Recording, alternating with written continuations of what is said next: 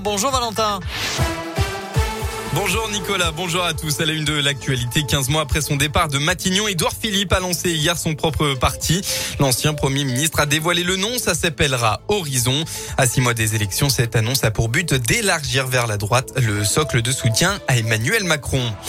On part dans la Loire à un grave accident hier soir à Saint-Étienne. Vers 23 heures, deux véhicules se sont percutés.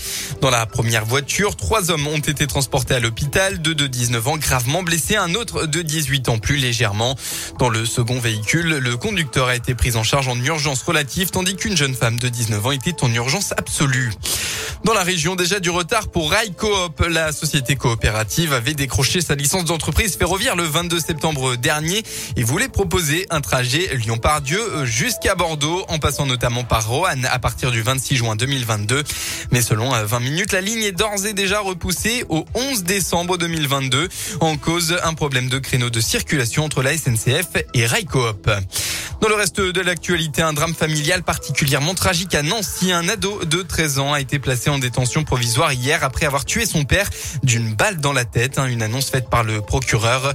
L'enfant aurait réagi par peur selon son témoignage. La victime aurait bu beaucoup d'alcool et aurait été particulièrement agressif et violent envers la maman. Attention, ils reviennent et avec intensité. Bronchiolite, rhinopharyngite, angine, gastroentérite et sans doute bientôt grippe.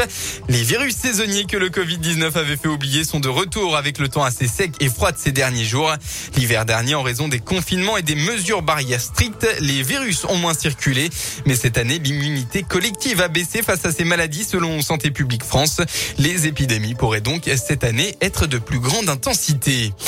On passe au sport. En basket, la région a brillé hier pour la troisième journée de championnat de France élite. La chorale de Roanne a enfin ouvert son compteur de victoire sur le parquet de Paris. Les Roannais se sont difficilement imposés 98 à 97. De son côté, la JL de Bourg enchaîne un troisième succès consécutif. Victoire 65 à 57 contre Strasbourg.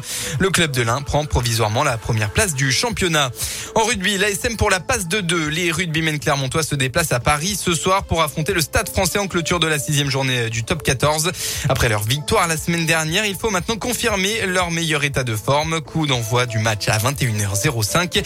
Pour cette rencontre, l'ASM sera privé de Morgan Parra et de Sébastien Vahamaina. Enfin, au football, jour de finale pour les Bleus. La France affronte l'Espagne à Milan ce soir pour tenter de remporter la Ligue des Nations. Coup d'envoi de la rencontre à 20h45.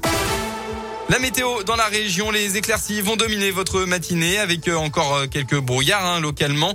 Les nuages, eux, euh, vont se dissiper au fil de la journée et laisser place petit à petit à un grand soleil dans l'après-midi. Et oui, ciel bleu pour tout l'Auvergne-Rhône-Alpes en début de soirée. Côté Mercure, vous aurez entre 13 et 16 degrés.